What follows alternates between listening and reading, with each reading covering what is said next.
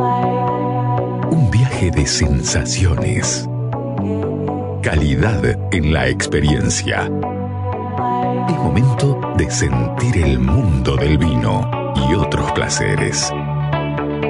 Esto es Red, red wine. Tope de Gama It's up to con la sommelier Carolina Pavisevich y el licenciado Alejandro Abraham. Tope de Gama por Aries.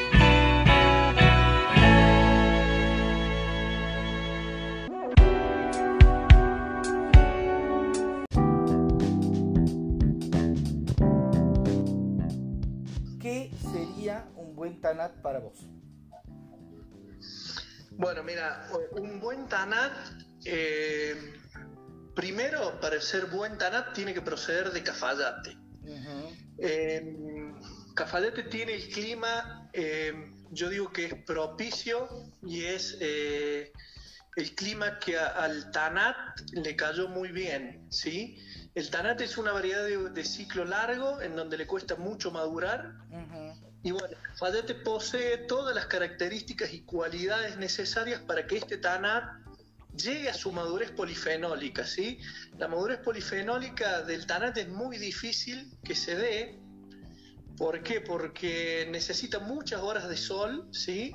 Y este, necesita también poca lluvia, que nosotros podamos regular el agua para que eh, tengamos un buen, eh, una buena maduración de la semilla, ¿sí? una buena maduración polifenólica en sí. Ajá. Pero ¿El Tanat es una variedad que necesita madera? Eh, mira, qué pregunta. Eh, Por- vi- Por Viste ahí, los eh. taninos son tan, tan importantes, los taninos del Tanat, precisamente, que por ahí la madera los ayuda a domar o no es necesario. eh, mira, con una correcta vinificación, eh, por ahí no es tan necesaria la madera. Siempre al tanat la madera le va a venir bien, ¿sí? Sí. Porque es lo mismo que vos dijiste, te va a ayudar a domar esos taninos duros. El tanat tiene la característica de eh, tener eh, eh, taninos muy marcados y muy presentes. Entonces, con el paso por la barrica de roble, sin lugar a dudas se van a domar. Pero por ahí podemos sacar, podemos sacar eh, algún tipo de tanat sin barrica de roble. La verdad que yo en algunas bodegas tengo varias líneas de tanat sin roble y la verdad que andan muy bien. Hay que manejar eh, lo que es la fermentación alcohólica, hay que hacer fermentaciones suaves, eh, tratando de no extraer muchos cuando tenemos alcoholes altos. Se puede, se puede hacer también tanat sin madera. Bueno, eh, ¿qué, eh, a ver, eh, ¿qué son las cosas que pueden salir mal con un Tanat? Y bueno, las cosas que pueden salir mal con un tanat es que se deshidrate mucho, ¿sí? que lo esperemos mucho en la planta, que me genere muchísimo alcohol y eh, me puede llegar a quedar un vino dulce. ¿sí? Em, que otra de las cosas puede salir mal, que por ahí haga demasiados movimientos en las fermentaciones y extraiga muchos taninos duros y bueno, y si después tenga que tener mucho tiempo en botella para que esto se amalgame y arredondee. Eh, ¿Qué le decís vos a un consumidor que, te- que, que se asusta con el Tanat? Porque hay muchos consumidores que te dicen, por ejemplo, el típico, que viene y te dice, no, yo solo tomo vinos mendocinos. Y vos le decís, y vos le, querés- le tenés que, que convencer de tomarse un, tomarse un Tanat. Sí, no- que no le tengan miedo. A ver, yo creo que cada vino acompaña en algún momento. Por ahí lo que sí no diría que se tomen un tanat, por ejemplo, eh, como un aperitivo solo. Los tanat siempre habría que acompañarlos con algo de comida, ¿sí? O sea, nos comamos un asado, nos comamos un cordero, viene un tanat, ¿sí? No a las 10 de la mañana o a las 11 de la mañana prendiendo un fuego, porque la verdad que el tanat tiene su, tiene su, su característica y yo creo que es, es maravilloso que un vino tenga presencia, tenga estructura, que diga acá estoy, acá estoy, la verdad que eso, eso eh, da positivamente que hablar, ¿no es cierto? El Tanat históricamente, en, al menos aquí en Argentina, ¿no? Eh, se lo usó mucho como eh, varietal de corte. Eh, ¿qué, es Sí, lo que sí, apor- sí. ¿Qué es lo que aporta el Tanat en un corte? Y bueno, lo que te hace tener un corte es levantarte el vino, por ejemplo. A ver, tenemos un Malbec Sí. con, eh, con poca estructura, con, con poco cuerpo, entonces con poco color, le agregamos entre un 7, un 8, un 10 o un 15% de tanat y lo levanta, ¿no es cierto? Sí. Eh, sería más o menos algo parecido, te puede pasar por ahí con el Petit Verdot, quizás aquí se lo usa mucho para, para Sí. de Lo que pasa es que eh, no hay tanta cantidad como Tanat, ¿sí? Pero sí, más o menos tiene las mismas características. Tiene buen color, tiene buenos taninos presentes. Sí, más o menos sería, sería lo mismo. Eh, bueno, eh, ahora hablando de eh, Daniel Hefner, ¿no? Eh, ¿En qué proyectos estás metido en este momento? Porque yo sé que estás metido en muchos, pero ¿en cuáles estás? Estamos, estamos, estamos en todos lados. Sí. Eh, bueno, mira, estoy con dos bodeguitas en, en Cachi, ¿sí? Eh, Miraluna y Nueve Cumbres. Sí. Estoy en el tapado del Cese, en Angastaco. ujú, Eh, estoy ahora en un proyecto nuevo que se llama eh, Stone Winery, que es una bodeguita en San Carlos, ¿sí? Ajá. con los vinos Mastava. Ajá. Eh, después estoy en Bodega de Alborgo, ¿sí? En Bodega de Alborgo, eh, acá en Animaná.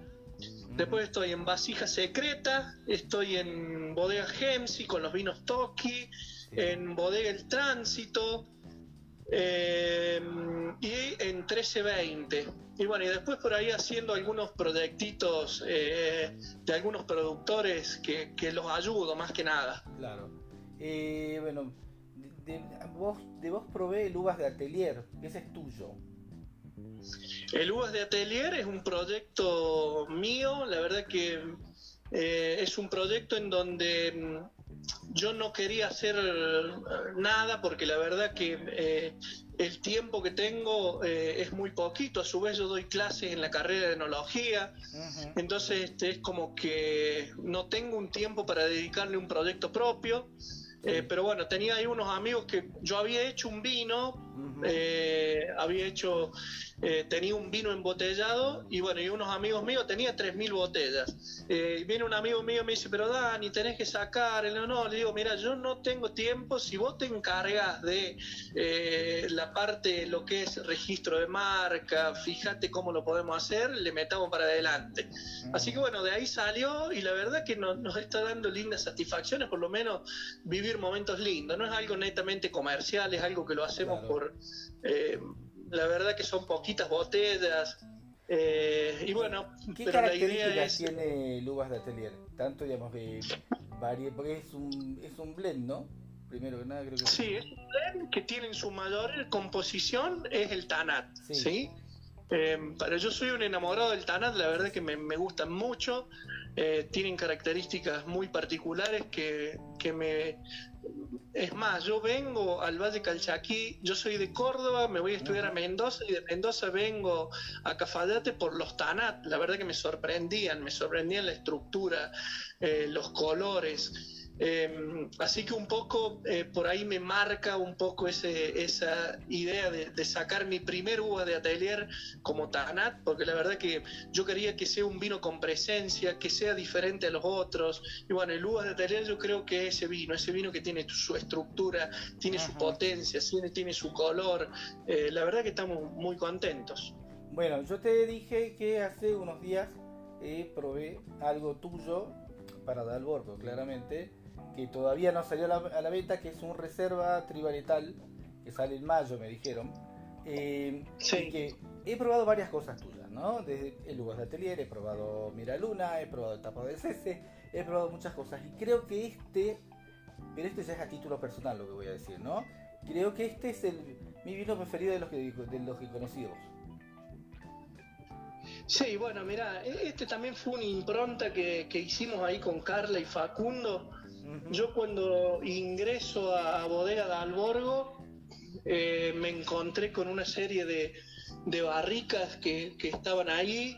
eh, y bueno, nos sentamos, hicimos el corte y la, la verdad que, que es un vino que tenés eh, características eh, que, que te, te vuelan la cabeza porque tenés de todo, ¿sí? Tenés presente el Malbec, tenés presente el Cabernet Franc que le da una estructura, una potencia, le da una elegancia y este, también tenés presente el Tanat. Entonces, este, la, verdad que nos gustó, nos gustó muy mucho, nos gustó mucho y bueno, eh, me alegra mucho que me digas que, que te guste y que es algo que todavía no sale a la venta.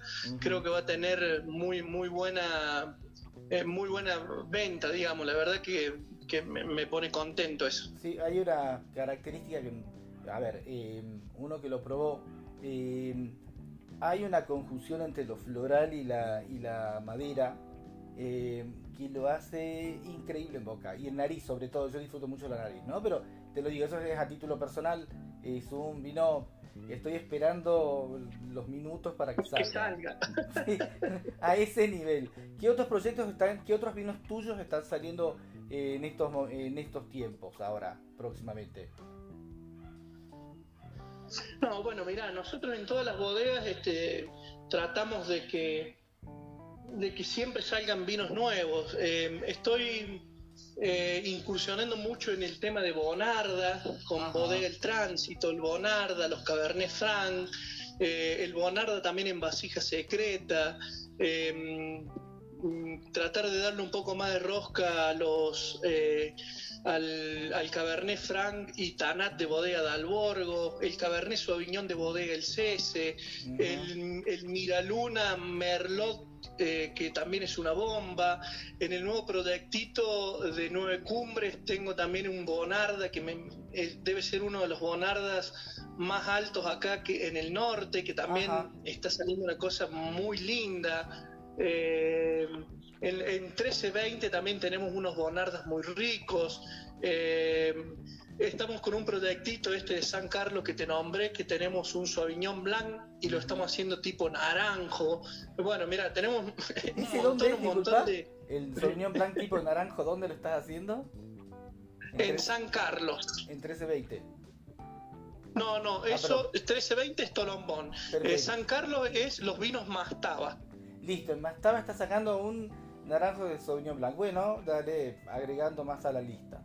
Eh, una cosa así. Y lo que te iba a decir es, bueno, estás mucho con el Bonarda. Lo que te iba a preguntar es, vos estuviste en tantas bodegas y estuviste en tantas vendimias en este momento, ¿qué evaluación haces de la vendimia teniendo en cuenta lo difícil que fue la climatología este año?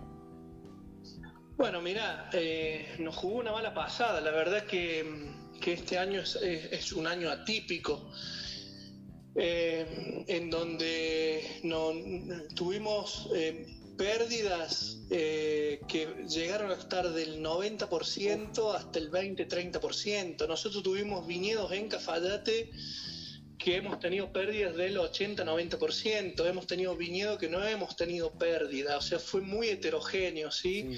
Tuve zonas en donde tuve pérdidas totales y zonas en donde no tuve pérdidas totales, pero sí, sí, sin lugar a dudas es un año difícil, eh, es un año complicado, es un año que se extendió un poco la, la madurez. Nosotros Ajá. estamos ya en, en abril y eh, estamos en plena cosecha. Yo todavía no largo en Cachi, como para que vos tengas una idea que en esta época yo ya terminaba en Cachi, recién estoy largando. Así que es, Ah. es un año medianamente atípico, pero con muy buena calidad, ¿sí? Vienen los vinos muy bien.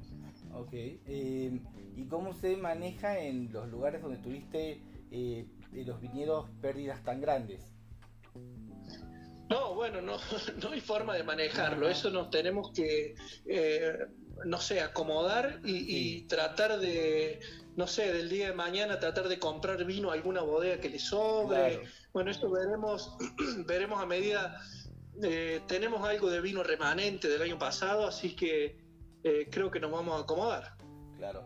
Yo te preguntaba por el tema, viste que muchos, a ver, que algunos terminan recurriendo a la compra de uvas. Claro, lo que pasó es que la compra de uva de este año eh, fue muy escueta, fue muy limitada, porque a la mayoría de los productores lo los tocó de una manera u otra, ¿no es Claro. cierto?